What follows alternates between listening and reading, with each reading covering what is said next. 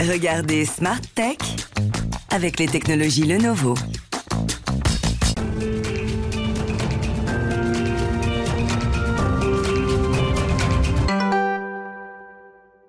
Bonjour à toutes et à tous, bienvenue dans Smart l'émission qui vous parle de l'innovation de la nouvelle société numérique. On est euh, dans une échéance électorale importante qui mobilise beaucoup de Français, mais pourtant on se pose de plus en plus la question éventuelle de l'inutilité du vote. Alors comment expliquer ça et surtout comment y remédier? Eh Bien cela passe nécessairement, nous dit euh, mon invité, nécessairement par la technologie. Mon invité c'est Gilles Maintré, auteur de Démocratie, rendons le vote aux citoyens, paru chez Odile Jacob je l'interviewerai sur son livre et ce qu'il défend dans quelques instants.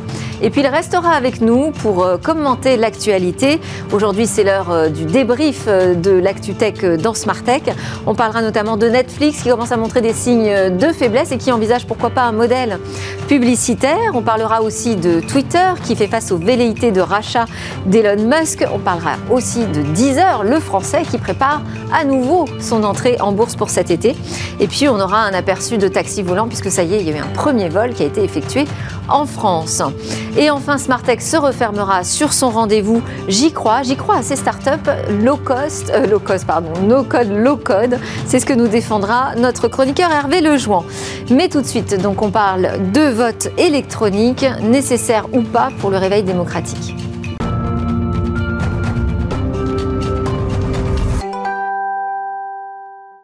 Dans l'interview, j'ai avec moi Gilles Maintré, auteur de Démocratie, rendons le vote aux citoyens paru chez Odile Jacob. C'est un plaidoyer euh, très clair pour le vote électronique qui assurerait une plus large participation des citoyens à la vie démocratique, fournirait un nouveau mode d'intervention dans la vie publique. Bonjour Gilles Maintré. Bonjour.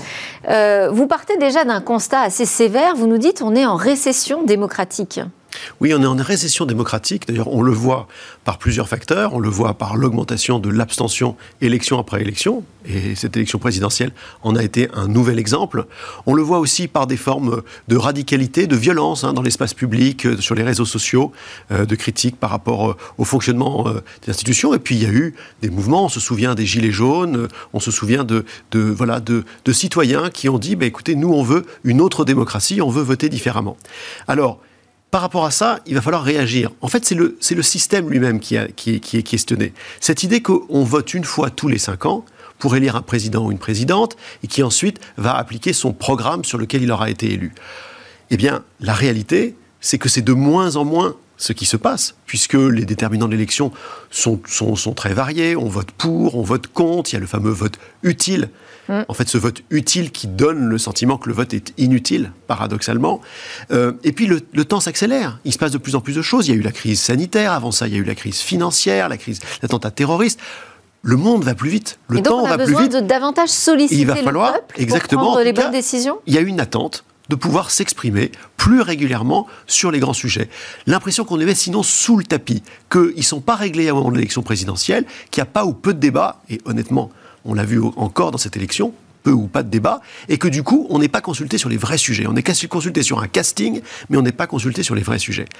Le Alors, certaines personnes vont prendre le sujet par euh, le biais de la, de la Constitution, en disant qu'il faut vraiment changer euh, la République. Vous, vous dites la solution, elle passe par la technologie. Oui, parce que le vote électronique, et comme vous le dites, ce livre est un plaidoyer, euh, le vote électronique va permettre de libérer ces nouvelles respirations démocratiques. Pas simplement parce qu'il va nous permettre de voter confortablement depuis notre canapé. C'est pas l'enjeu. L'abstention, c'est pas parce qu'on est parti à la pêche ou au tennis. C'est parce qu'il va permettre d'avoir plus de consultations, d'organiser plus de référendums, plus de consultations citoyennes au niveau national et au niveau local. Et on voit bien que ça ne sera possible que si on a un instrument suffisamment flexible. Alors, évidemment, euh, il ne s'agit pas aujourd'hui de remplacer le vote à l'élection présidentielle, le vote papier, par du vote électronique. Il fonctionne, il a créé de la confiance, peut-être qu'un jour on évoluera, mais l'objectif, c'est bien plutôt d'avoir ces nouveaux espaces, ces nouvelles élections. Celles-là, on ne va pas à chaque fois qu'on organise un référendum, une consultation locale, régionale, nationale, réunir tous les bureaux de vote. Euh, vous savez que pour une élection en France, il faut euh, à peu près 500 000 volontaires, 70 hein, 000 bureaux de vote, dans chacun un président, deux assesseurs, des scrutateurs. Cette lourdeur étouffe en fait notre démocratie. Et donc pour rendre cette euh, démocratie, euh, démocratie pardon, vous dites plus active, hein, finalement il faut davantage voter, mais est-ce qu'il y a une réelle volonté des citoyens, vous pensez, de voter plus souvent, d'être sollicités plus souvent? Alors, c'est ce que montrent toutes les études d'opinion toutes les études d'opinion. Vous avez aujourd'hui deux Français sur trois qui, qui pensent qu'il faut consulter les citoyens sur les grandes orientations du pays. Lorsque les gilets jaunes étaient dans la rue. Donc il n'y a pas de fatigue vis-à-vis euh, du geste démocratique d'aller voter? Vous ne percevez pas cela? Non, il y a une fatigue par rapport à nos échéances électorales, disons, traditionnelles. Puisqu'on a perdu le lien, en fait, entre l'élection et la décision publique. On a l'impression que le vote est inutile, on va élire quelqu'un et puis finalement, il va se passer autre chose. On n'a pas ce lien direct entre le sujet du vote et la décision qui est derrière. C'est celui-là qu'il faut retrouver. Alors, vous, vous avez officié euh, au sein de plusieurs cabinets ministériels, hein, Thierry Breton, Jean-Louis Borloo, François Barouin. Vous avez été également conseiller diplomatique, vous connaissez les arcanes politiques, vous avez euh, des relations dans ce domaine. Qu'en disent justement euh, vos pairs, qu'en disent les politiques? Ils voient bien qu'il y a cette récession, effectivement, démocratique. pour autant, vous, vous, écrivez clairement noir sur blanc. En fait, si le vote électronique n'est pas adopté, c'est pas pour des problèmes techniques, c'est parce qu'il n'y a pas de volonté politique. Oui. Alors la première raison, c'est euh, avant puisqu'on on, accuse toujours euh, les politiques de beaucoup de mots, mais souvent ils sont le reflet des électeurs. Il faut bien comprendre que s'il y a une réticence sur le vote électronique, c'est qu'il y a un enjeu de confiance.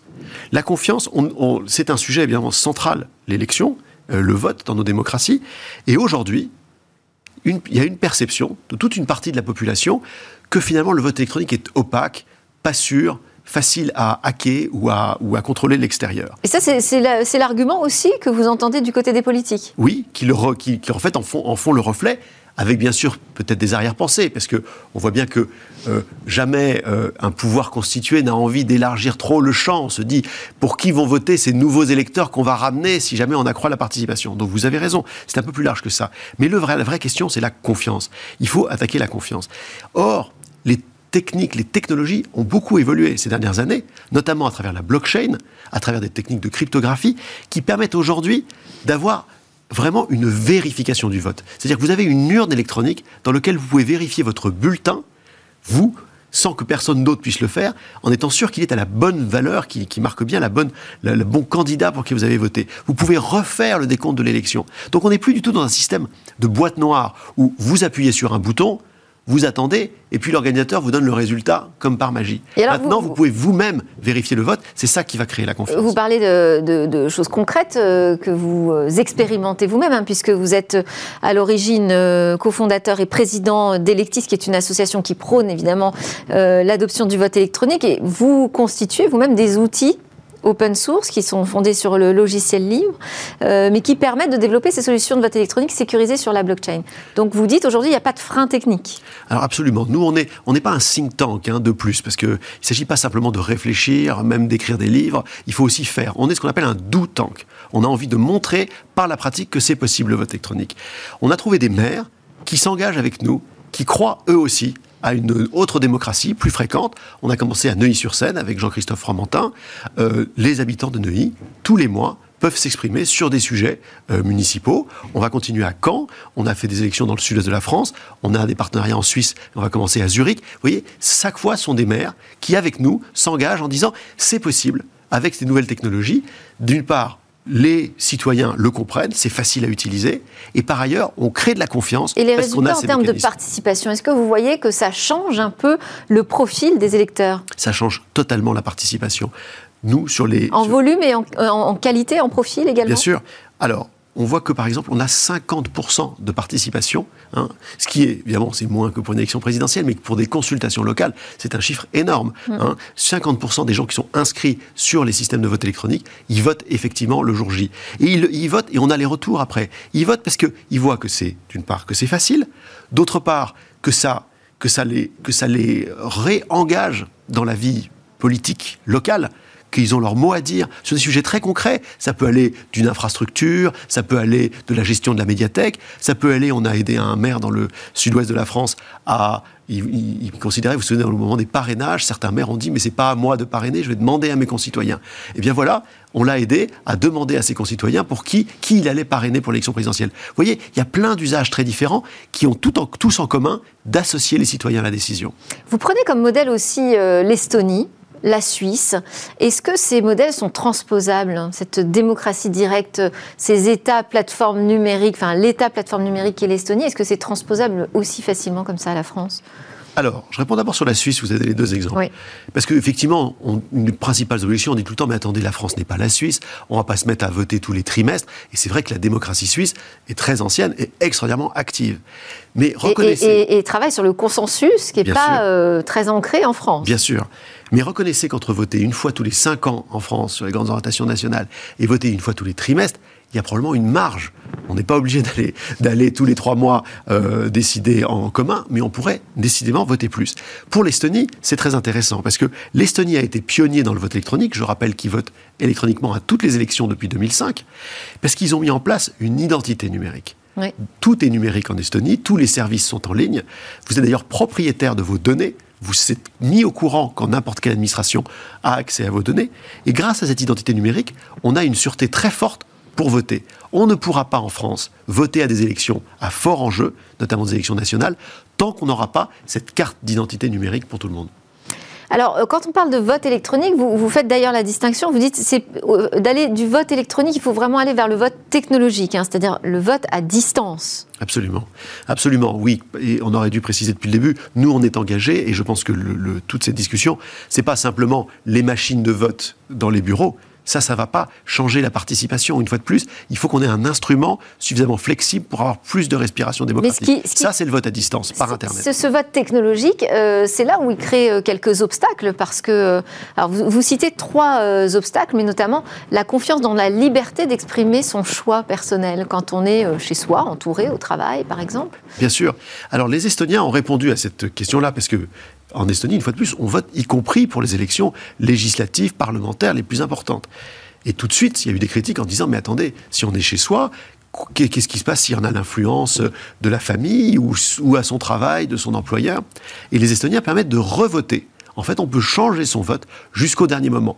Vous voyez bien que si on peut changer son vote, évidemment, ce qu'on appelle la coercition est beaucoup moins forte. Est-ce que Qu'est-ce que vous allez vendre comme vote? Qu'est-ce que vous allez donner comme garantie que vous ne changerez pas votre vote? Donc voilà un, exemple en fait de critique qu'on entend toujours sur lequel en fait il y a des réponses, il y a des réponses pratiques. Et c'est le cas de la plupart des critiques qu'on entend sur le vote électronique. Il y a, en fait le débat, je trouve, est très pauvre sur le sujet parce qu'on entend toujours les mêmes rengaines et il est temps de se mettre autour d'une table, de regarder un par un ces obstacles et il y en a certains et qu'on trouve les moyens de les résoudre. Et vous dites qu'il faut expérimenter, que la, démocratie, c'est de l'expérimentation, c'est une expérience au quotidien. Donc euh, ces expériences, on a des modèles, on a aussi, vous dites, des premiers e-partis, des partis politiques qui commencent à s'engager sur, euh, sur cette voie-là. Ça veut dire qu'on aura une classe politique qui sera bientôt dépassée, ça fait partie des risques aussi, s'il n'y a pas d'adoption plus rapide de ces technologies. Mais on le voit déjà même en France. Regardez l'exemple de la primaire populaire. Indépendamment de tout, de tout jugement sur euh, son efficacité politique, son rôle dans la campagne, etc. Vous avez des gens qui n'appartiennent à aucun parti, qui ont décidé de manière associative de consulter électroniquement des citoyens, et ils ont fait plus en participation que tous les partis traditionnels. Que tous les partis traditionnels. Donc vous voyez bien que de toute façon, avec ces instruments électroniques, il va y avoir des communautés, des groupes, des associations, des partis, des mouvements transfrontaliers, des jeunesses pour le climat, qui vont utiliser ces instruments, qui vont commencer à voter, qui vont montrer que c'est sûr et qui vont légitimer leur action. Si les partis, si les institutions restent en retrait, on va être, euh, voilà, on va être dans un, dans un monde un peu schizophrène. Ça veut dire qu'on aura une fracture euh, nouvelle euh, politique. Mais alors, il y a quelque chose, un point qui m'a interrogé quand même dans votre ouvrage. Vous commencez par une fiction avec une jeune fille qui est dans un parc, je crois, et elle reçoit en fait des recommandations qui sont proposées par les algorithmes. C'est-à-dire que vous imaginez même qu'on puisse augmenter nos intelligences sur les sujets sur lesquels on sera consulté à travers de l'IA alors, Là, j'ai voulu effectivement euh, frapper l'imagination du lecteur dès le début. Donc, on a une jeune femme, Marianne, qui est dans son, qui est, voilà, qui est dans son, euh, qui, est, un dimanche après-midi. Elle doit voter et effectivement, elle a un petit avatar qui euh, lui propose sur les sujets, en fonction de ce que, de ce que l'avatar sait être ses préférences, des façons de voter. Je suis polémique là-dessus. C'est quelque chose qui a été proposé par un, par un ça chercheur être plus effrayant que rassurant. Bien sûr, bien sûr. Ça a été proposé par un chercheur du MIT qui aujourd'hui maintenant est à l'université de Toulouse, César Hidalgo, pour essayer de nous réveiller en disant il y a à la fois le, le, meilleur et le pire dans la technologie, comme toujours. Réfléchissons ensemble à comment on veut voter demain. Euh, est-ce qu'on veut nous déléguer complètement notre façon de voter à des avatars, à de l'intelligence artificielle? Est-ce que dans le fond, vous savez, on entend toujours, la principale critique, c'est il ne faut pas faire voter les citoyens parce que c'est les experts qui savent, il y a les sachants. Ben, les sachants de demain, ce seront les, avatars. Les sachants de demain, ça sera l'intelligence artificielle. Est-ce qu'on veut déléguer tout ça à l'intelligence artificielle ou est-ce qu'on veut reprendre notre vote en main en, utilisant la technologie, mais pour voter, pour décider. Merci beaucoup, Gilles Maintré. Je rappelle, vous êtes auteur de Démocratie rendons le vote aux citoyens, paru chez Odile Jacob, et également euh, euh, cofondateur, président d'Electis. Vous restez avec nous, on va euh, commenter l'actualité tech ensemble, l'actualité de la semaine. Mon invité du jour est resté avec nous pour commenter ces actualités qui agitent le secteur de la tech. Il s'agit de Gilles Maintré, auteur de Démocratie, rendons le vote aux citoyens, paru chez Odile Jacob. Et puis à ses côtés, il a été rejoint par Philippe Delmas, consultant en stratégie industrielle, commentateur régulier désormais dans Smartech. Nous aurons aussi en visio le plaisir d'écouter et de voir Lucie Éléonore Rivron, qui est la cofondatrice de la toute nouvelle NFT Factory. On verra de quoi il s'agit. Va d'abord commencer par euh, l'actualité la plus séduisante, je dirais. C'est celle de ce taxi volant Velocity de euh, Vélocopter qui a décollé dans le Val d'Oise à Pontoise. J'imagine, Philippe Delmas, connaissant votre passé aérien, que vous avez suivi ça de près. Ah ben c'est une activité dans laquelle Airbus avait investi très très tôt, dès le début des années 2000, euh, avec, comme toujours dans ce genre de projet, deux logiques. L'une, c'est de voir vraiment ce qui est faisable et finalement, on peut faire énormément de choses. Euh, le taxi urbain, techniquement, c'est un truc réalisable.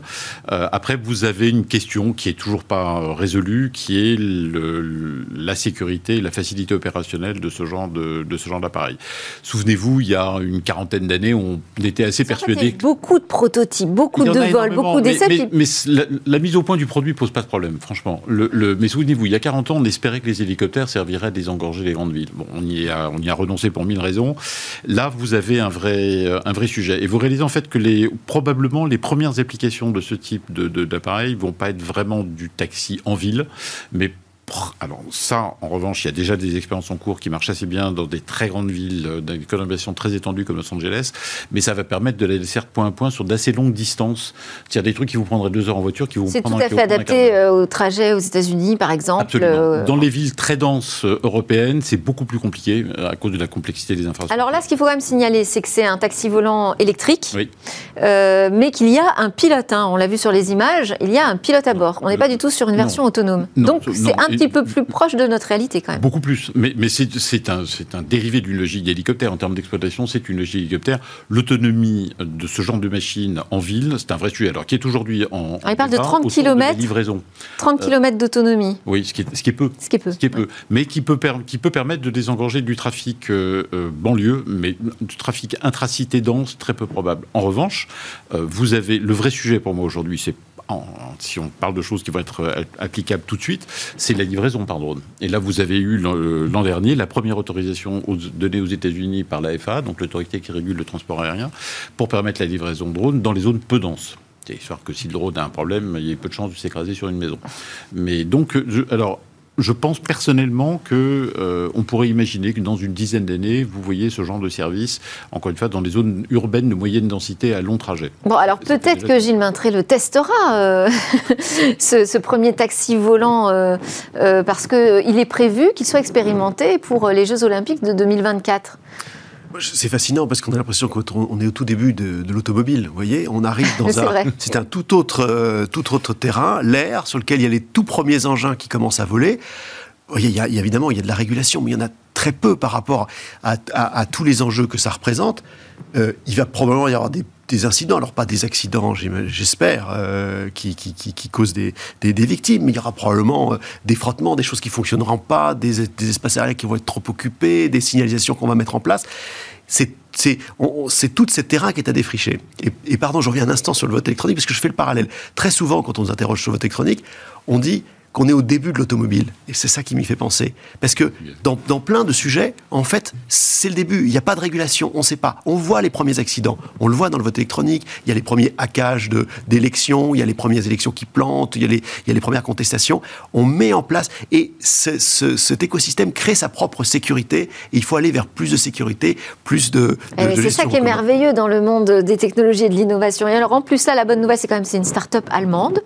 Donc, euh, ça voudrait dire qu'on aurait déjà peut-être euh, la première pépite euh, en matière de taxi volant en Europe. Ah oui, mais l'Europe, aujourd'hui, dans ces technologies, pour moi, est clairement leader mondial. Clairement on maîtrise l'ensemble des technologies. Alors, Volocopter, c'est quand même euh, totalement indépendant des Airbus et tout ça. Hein. On, est, on parle vraiment d'une start-up valorisée à 1,7 euh, milliard de dollars. Oui, sauf que vous regardez, enfin, comme toujours dans ces industries-là, ce qui fait la richesse et, le, potentiel de développement, c'est le substrat humain dont vous disposez. Et c'est parce qu'on a l'industrie aéronautique et aérospatiale européenne que nous avons que des start-up de ce type peuvent exister et que même euh, elles ont du crédit au point de se faire financer. Essayez de lancer ça dans des pays qui n'ont pas une telle tradition aéronautique, sauf si un support étatique, vous n'y arriverez pas. Bon. Alors, on enchaîne avec euh, l'actualité qui euh, concerne tous ceux qui sont euh, devant leur télé et leurs écrans Netflix, qui commence à montrer des signes de faiblesse. Donc, Netflix a perdu 200 000 abonnés. Je veux dire, c'est presque rien, mais enfin, c'est quand même la première fois que ça lui arrive en 10 ans dans le monde, au premier trimestre 2022 par rapport à 2021.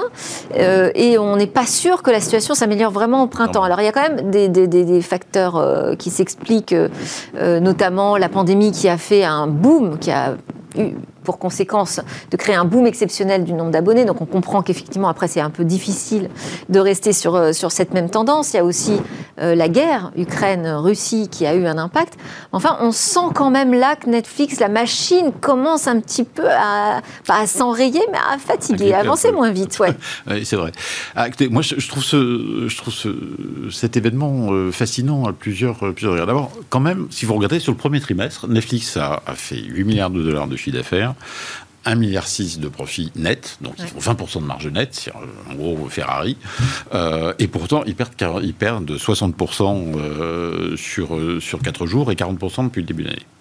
Donc il y, a un mismatch et qui la, raison, c'est ce que vous venez de dire, c'est que l'anticipation est mauvaise. Et pourquoi l'anticipation est mauvaise? Bah, Tout simplement parce que je pense que la perception des marchés, c'est ça commençait à venir. Le modèle économique de Netflix en termes de tarification est probablement obsolète. Euh, aujourd'hui, ils sont chers, très chers. Pour un service qui autrefois se différenciait par l'étendue de son catalogue et de ses créations, ils ont été vraiment très très en avance pendant longtemps là-dessus.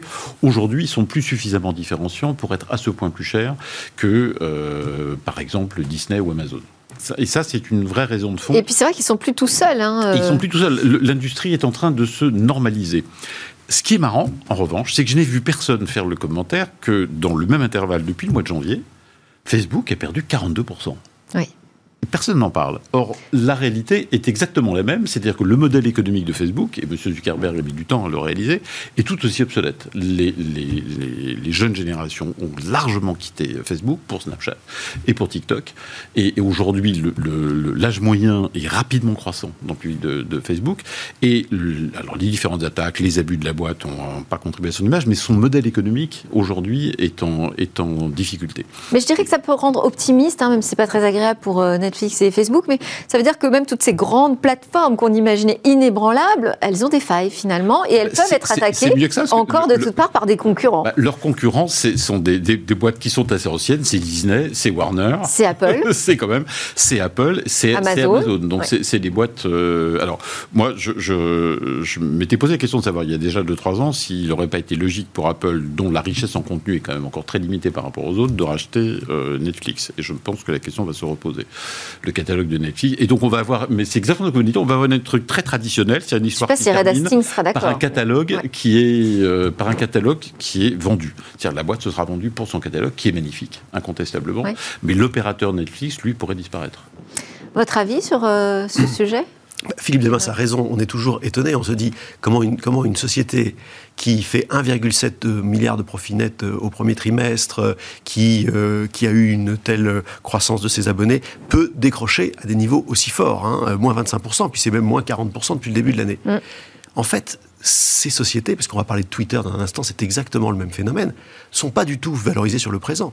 Elles sont purement valorisées sur l'anticipation. Absolument. Aujourd'hui, elle est valorisée 40 fois l'EBITDA, 40 fois la marge. Ce qui leur a permis de les- grandir, de Voilà. grossir. Donc on achète, on achète toute la croissance future. Et donc du coup, le marché est extrêmement fébrile à la moindre petite euh, variation par rapport aux projections. Et comme on l'a dit, c'est c'est c'est pas très grave qu'ils aient perdu 200 000, surtout qu'ils en ont perdu 700 000 en Russie pour des raisons parfaitement objectives. Ouais. Mais ils en avaient annoncé 2 millions et demi. Ouais. Et comme vous dites, ce qui a, ce qui a mis le feu aux poudres, c'est en plus un analyste qui a dit, mais regardez, ils ont annoncé euh, la même chose pour le trimestre d'après, on pense plutôt qu'ils vont en perdre 2 millions. Pour des raisons, effectivement, d'offres trop chères, de gens qui s'y retrouvent pas. Et on voit la fragilité euh, intrinsèque de ces sociétés entièrement financées sur la projection future. Ça fonctionne bien pour des startups, pour des scale-up, enfin ça fonctionne bien, c'est très difficile pour certaines, mais on voit un modèle de financement. Qu'est-ce qu'on fait de ces plus gros mastodontes qui sont en fait, en fait des grosses startups Je veux dire, Netflix, et comme Twitter dont on va parler, c'est encore des startups sur lesquelles on parie sur l'avenir, mais ça fait des années qu'on parie sur l'avenir. Il y a un moment où on n'est pas à l'abri d'un retournement de euh, la, la, des le- le- la question du modèle économique de ces plateformes. Alors, visiblement, euh, Netflix serait prêt à envisager un- une forme d'abonnement euh, moins cher avec de la pub. Bon, ils veulent aussi resserrer la vis sur les partages euh, Oui. des, des- des Très comptes. oui. Parce que c'est vrai que bon, je, je connais beaucoup de monde autour de moi qui partage euh, son abonnement Netflix, mais c'est du fait du coût aussi. Hein. Bien sûr. Une sûr. offre qui est pas mais, adaptée, mais oui. alors, enfin, leur évaluation est quand même que pour 200 millions d'abonnés, ils ont 100 millions de, de, euh, de clients gratuits, entre guillemets. Donc ça, ça, voudrait dire quand même qu'il y a un tiers de leur, euh, de leur base de clientèle euh, qui est gratuite. Donc, ils auraient euh, intérêt à baisser les prix pour essayer de capter tous ces nouveaux abonnés. Et, et puis, d'autre part, à verrouiller, leur, à verrouiller leur système, parce que vous apercevez dans, dans un système ultra verrouillé comme celui d'Apple qu'au fond, les clients sont, en échange d'un service d'excellente qualité, les gens sont, sont prêts à accepter un certain nombre de contraintes, incontestablement. Mais il y a une question de maturité. Moi, je, je partage absolument votre diagnostic. C'est, c'est vraiment une question de maturité. C'est une boîte immature, Netflix. Bon, alors streaming toujours, mais streaming euh, musical maintenant. On va parler de Deezer qui euh, projette un retour, euh, enfin pas un retour d'ailleurs, parce que le, premier essai a été avorté, abandonné, mais qui prévoit son entrée en bourse cet été. Alors pour cela, Deezer a décidé de se rapprocher d'une SPAC, une société donc qui est là juste pour justement lever des capitaux pour financer une acquisition.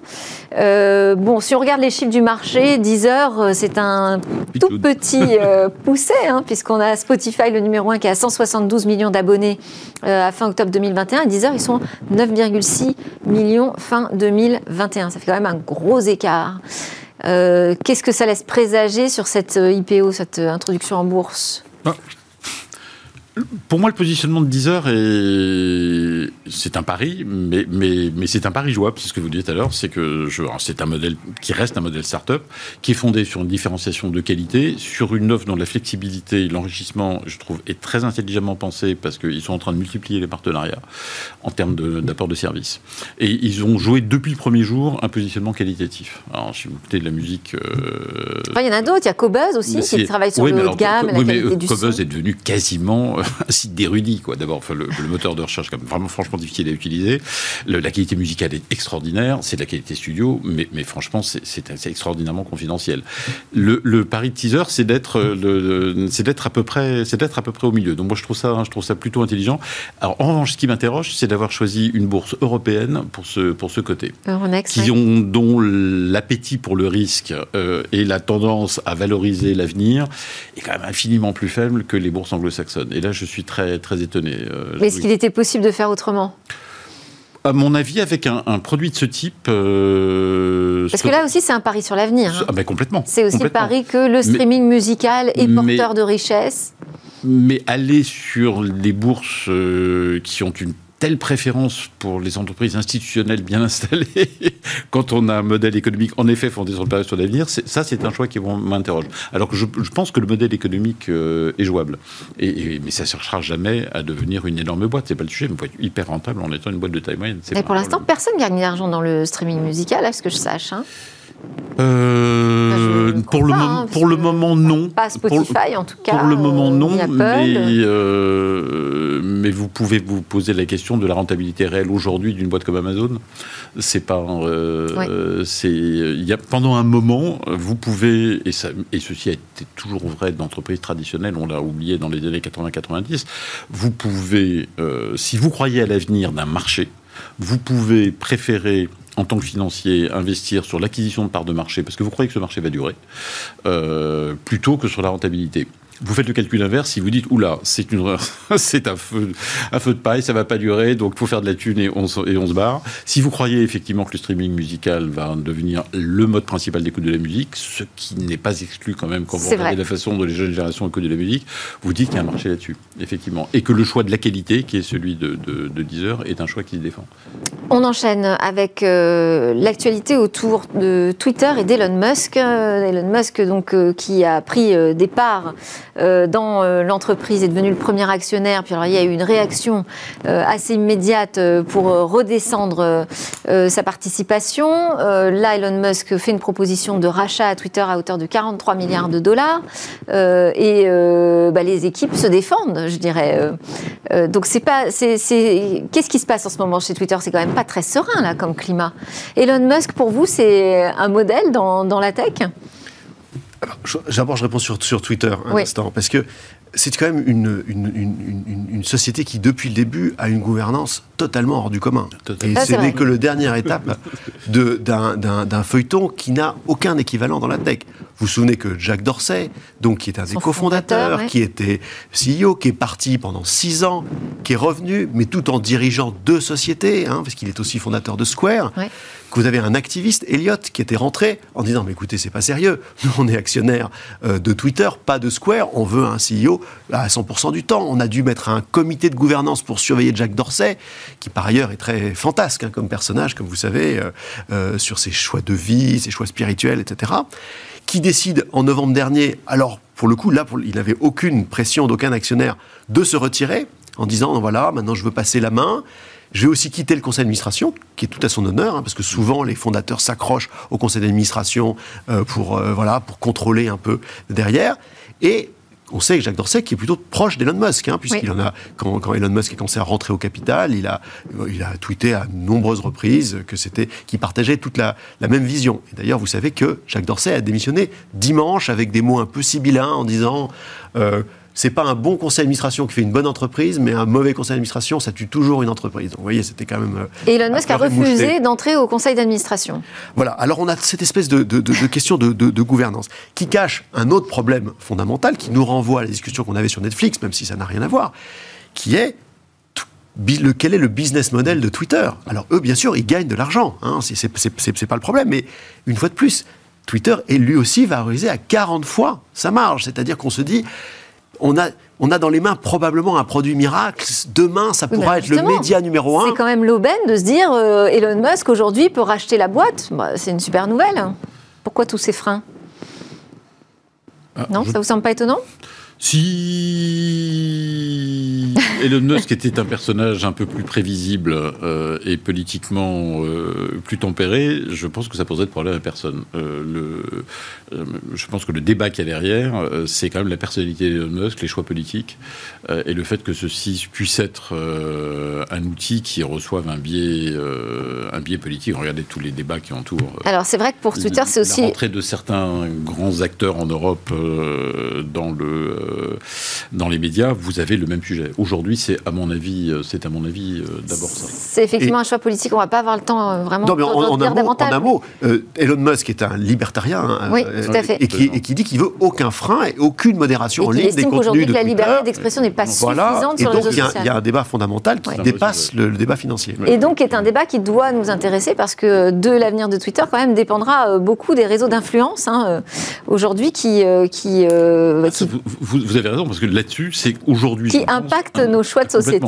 C'est un des outils, du point de vue, les plus efficaces qui soit, quand même, aujourd'hui. hein. Donc, euh, c'est vraiment important, ce- cette affaire. Alors, je voulais quand même qu'on termine le débrief. On va donner la parole à Lucie Éléonore Rivron, qui attend euh, derrière son Skype euh, la cofondatrice de la NFT Factory. C'est l'initiative d'une cinquantaine d'acteurs euh, du secteur des NFT. Alors, il y a évidemment euh, les stars du NFT qu'on connaît, Ledger, Sora, mais il y a aussi des grands groupes beaucoup plus traditionnels comme Alliance ou encore Galerie Lafayette. Bonjour Lucie et Léonore. C'est un lieu déjà pour préciser, hein, c'est un lieu qui va ouvrir en septembre à Paris, mais en fait on peut commencer déjà à adhérer au club dès le mois de mai. Donc qu'est-ce qu'on va y trouver dans la NFT Factory et qui va-t-on y trouver?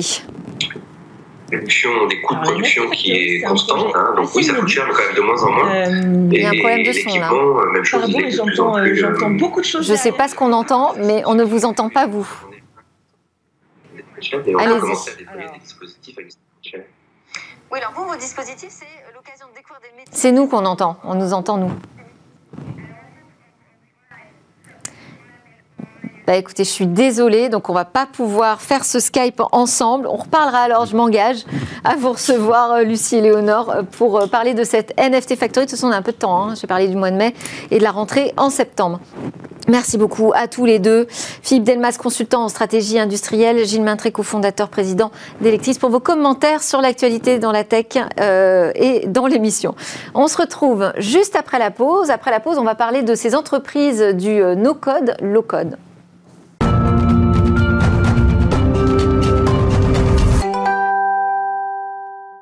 Vous êtes bien de retour sur le plateau de Smart Tech, l'émission quotidienne dédiée au monde euh, numérique et au monde de l'innovation. Avant de nous quitter, nous avons rendez-vous, un rendez-vous euh, J'y crois, j'y crois. C'est Hervé Lejouan qui y croit, fondateur d'Advisory. Il rencontre euh, des startups, des nouveaux projets. Bonjour Hervé. Bonjour Delphine. Aujourd'hui, vous allez nous parler de cette tendance qui s'installe aujourd'hui dans la tech, le no-code, low-code. Vous allez nous illustrer cette tendance avec des exemples de sociétés qui sont vraiment positionnées sur ce marché. Mais d'abord, on va peut-être commencer par expliquer de quoi on parle Qu'est-ce que c'est le no-code, low-code Alors, en fait, il y a le low-code, no-code. Un peu comme son nom l'indique, c'est la suppression du développement euh, avec du code informatique par des ingénieurs et des développeurs. Donc ça veut dire que demain et aujourd'hui déjà, eh ben, à partir de briques qui sont dans des interfaces euh, graphiques, on va générer du code. Donc là, c'est plus un développeur qui fait, c'est l'outil, c'est un outil qui génère le code. On va générer du code et qui va permettent d'avoir des applications, permettent d'avoir des fonctionnalités, d'automatiser des process. Et on a déjà ça. Si, Donc c'est-à-dire no code, on, ne code pas du tout pour avoir pas notre programme. Et low code, il y a quelques petits. Oui, il y a quelques briques qui vont, qui vont être là. Et, on a déjà des exemples depuis un certain temps. Euh, je crois que chacun d'entre nous euh, les utilise. C'est euh, la génération de sites web. Aujourd'hui, on peut développer un site en HTML et puis du CSS et faire du développement, mais on peut utiliser aussi des outils sur le marché, il y en a des centaines, qui vont vous générer votre site et vous avez juste à faire des drag and drop au niveau de l'interface et vous allez avoir un site web qui va être efficient, qui va être accessible sur le marché. Donc on utilise finalement des briques qui sont fabriquées par d'autres euh, développeurs. Donc euh, c'est un mouvement, j'imagine, qui a émergé du, côté des développeurs, de start-up du développement. Oui, start-up du développement, mais c'est un mouvement. C'est un mouvement de fond aussi dans le logiciel, software en anglais. Et on a vu des, grandes sociétés qui sont des gros exemples, hein, de, on va dire, de, ce fameux, de, ce fameux logiciel. C'est des sociétés comme Amazon, AWS, mais aussi Tesla. Tesla, c'est pas un constructeur automobile. C'en est un. Ils vendent des voitures, mais c'est avant tout finalement, c'est au cœur de leur stratégie, c'est le logiciel. Et donc, le logiciel, que ce soit pour la gestion des batteries, de toute leur, euh, leur fabrication. Et donc, c'est pour ça qu'ils ont pris de l'avance. Ça leur a permis d'avoir énormément d'avance sur tous les constructeurs automobiles parce que le logiciel est au centre. Et Amazon, via AWS, et puis on pourrait citer Azure, Google, et puis OVH, euh, et tous ces acteurs, ont permis à des millions de sociétés, finalement, de déployer des infrastructures en ne codant pas, c'est en ayant un minimum de, on va dire, de ce qu'on appelle les DevOps, d'ingénieurs d'opération, et, qui permettent, mais ces, environnements permettent de générer en fait des plateformes qui vont être accessibles à des dizaines de millions de personnes. Aujourd'hui, Netflix s'appuie sur AWS. Donc on voit bien que c'est plus seulement localement, c'est qu'au final, ces plateformes permettent, avec des outils, de générer en ligne un certain nombre. Et puis on a eu aussi la pandémie la pandémie, euh, le Covid, a obligé les sociétés à accélérer en fait leur, euh, ben, euh, leur, transformation digitale. Et, ça, quelque part, ça a poussé aussi, ça a mis énormément de stress sur les développeurs dans toutes les sociétés, que ce soit les sociétés de services ou même les services informatiques de ces grandes sociétés, pour finalement accélérer ce qu'ils étaient en train de faire. Alors, ils avaient du code legacy à maintenir, plus à côté des nouvelles applications mobiles à développer ou des nouvelles applications à la fois pour l'interne et l'externe. Et là, on est tombé sur un nouveau problème qui est aussi le problème de la pénurie des développeurs. Et d'ailleurs, Gartner estime que d'ici 2030, on va euh, manquer dans le monde de 80 à 90 millions de développeurs informatiques. Donc toutes ces tendances, en fait, font que, effectivement, aujourd'hui, et en plus avec l'avènement de l'intelligence artificielle qui est de plus en plus puissante, eh ben, on va générer du code, au lieu de le faire développer par des ingénieurs, on va générer du code et permettre à des individus qui ne sont pas des développeurs, dans des services marketing, ressources humaines, finances, bah, de finalement de faire des applications, de développer des applications en générant du code. Et oui, en travaillant avec l'IT, mais euh, sans avoir de développeurs. Euh, Alors ça, c'est un des gros avantages euh, du no-code, low-code. Hein. C'est effectivement le manque de talent aujourd'hui dans le développement. Il y a des inconvénients aussi? Oui, bah, les inconvénients, c'est, bah, on revient aussi un peu aux mêmes inconvénients que lorsqu'on va vers une plateforme de type cloud. Hein. Aujourd'hui, quelqu'un qui choisit AWS, et pas Azure et pas OVH ou, vice-versa, et eh ben si jamais demain il veut remigrer toute sa plateforme, ça va être très complexe. C'est-à-dire qu'on se lie à des outils. C'est toujours la même histoire. Quand vous faites du WordPress euh, ou euh, Wix ou, d'autres, et eh ben vous allez derrière, ça génère du code. Bon, et eh ben à maintenir manuellement, déjà, c'est pas très simple, mais à éventuellement à remigrer vers une autre plateforme, c'est encore plus compliqué. Donc c'est vrai qu'on se lie à des outils et donc, ça permet, la flexibilité n'est pas aussi grande.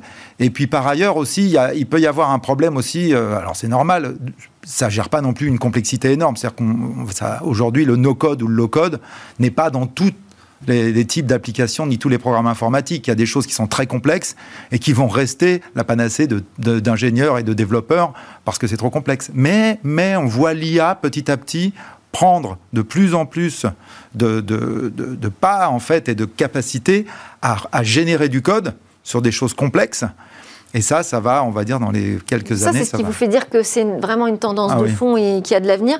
Alors, parlez-nous maintenant des entreprises et des startups peut-être que vous avez rencontrées et qui sont vraiment sur ce marché. Alors, effectivement, je vous ai dit, il y a pas mal d'acteurs. Alors, on revient toujours à la même chose. Hein. Il y a déjà des acteurs américains qui sont déjà très, très gros. Les plus grands, on les a cités. On les a cités et il y en a des nouveaux qui sont vraiment spécialisés aussi dans le no-code et donc euh, qui valent déjà plusieurs milliards de dollars. Donc, je ne vais pas les citer. Par contre, je peux citer effectivement des acteurs français. Dans le domaine typiquement de la génération de sites, on a des gens comme euh, Site Euh, qui, sont, euh, qui, sont, qui est une plateforme et qui permet effectivement euh, de, générer du site web et qui est très bien, bien donné. Mais il y a aussi, dans le domaine de la cybersécurité, il y a une nouvelle start-up que j'ai rencontrée qui est très intéressante, qui s'appelle Mindflow.io et qui a été d'ailleurs choisie dans le cadre du campus cyber et elle, elle permet d'automatiser en fait des tâches associées à, la protection et à la cybersécurité. Donc au lieu d'aller coder, encore une fois, d'avoir des ingénieurs qui vont coder des détections de malware ou autre, eh ben eux, ils vont automatiser ça via des interfaces. Et ça, donc on, rentre ici dans des choses... Ça veut dire que ça, ils le vendent directement aux entreprises ou ils le vendent à des boîtes de cyber aussi? Non, ils, ah bah, ils vont le vendre directement à des entreprises pour intégrer. Et il va y avoir en fait, ça va automatiser des flots de surveillance, des points de surveillance dans l'entreprise. Ça va connecter via des API à certains. Donc ça pourrait être des PME ou Absolument. des plus petites structures qui euh, s'approprieraient des outils de cybersécurité grâce à ce no-code, low-code. Ah bah effectivement, parce que comme vous le dites, demain c'est un problème. Les petites structures n'ont pas fortement de développement informatique, de développeurs informatiques, et via ce genre de, de mécanismes pourront se protéger parce que ça permettra à un non-informaticien d'appliquer des, des bons principes. Merci beaucoup Hervé Lejoin, fondateur de Advisory, pour euh, vos conseils et votre regard sur cet écosystème. C'était Smart Tech. Merci à tous de nous avoir suivis. On se retrouve bien évidemment demain. Demain, c'est la grande interview. J'aurai euh, la directrice d'Etalab, Laure euh, qui sera en plateau. C'est en fait la grande patronne des données de l'État. Elle nous parlera de l'intérêt de l'ouverture des jeux de données pour l'écosystème tech français également.